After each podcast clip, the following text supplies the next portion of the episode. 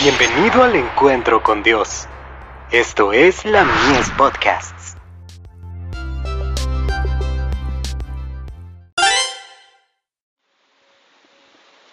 La fe por la cual vivo. Ha caído Babilonia. Y otro ángel le siguió, diciendo, Ha caído, ha caído Babilonia, aquella grande ciudad, porque ella ha dado a beber a todas las naciones del vino del furor de su fornicación. Apocalipsis 14, verso 8.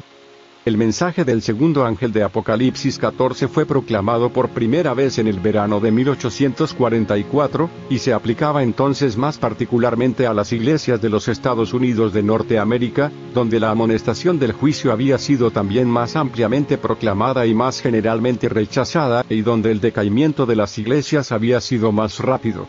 Pero el mensaje del segundo ángel no alcanzó su completo cumplimiento en 1844. Las iglesias decayeron entonces moralmente por haber rechazado la luz del mensaje del advenimiento, pero este decaimiento no fue completo. Conforme seguían rechazando las verdades especiales para nuestro tiempo, iban decayendo más y más. Sin embargo, aún no se puede decir que caída, caída es la gran Babilonia, la cual ha hecho que todas las naciones beban del vino de la ira de su fornicación. Aún no ha dado de beber a todas las naciones.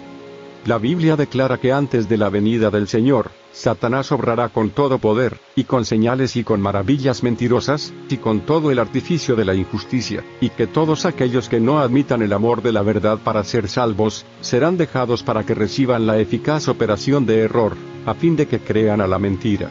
La caída de Babilonia no será completa sino cuando la iglesia se encuentre en este estado, y que la unión de la iglesia con el mundo se haya consumado en toda la cristiandad.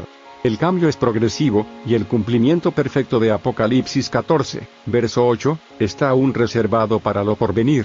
Seguridad y paz en el conflicto de los siglos. Páginas 439 y 440.